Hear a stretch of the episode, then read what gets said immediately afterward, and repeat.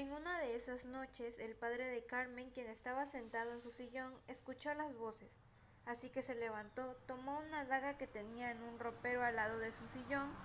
y se dirigió al cuarto de Carmen.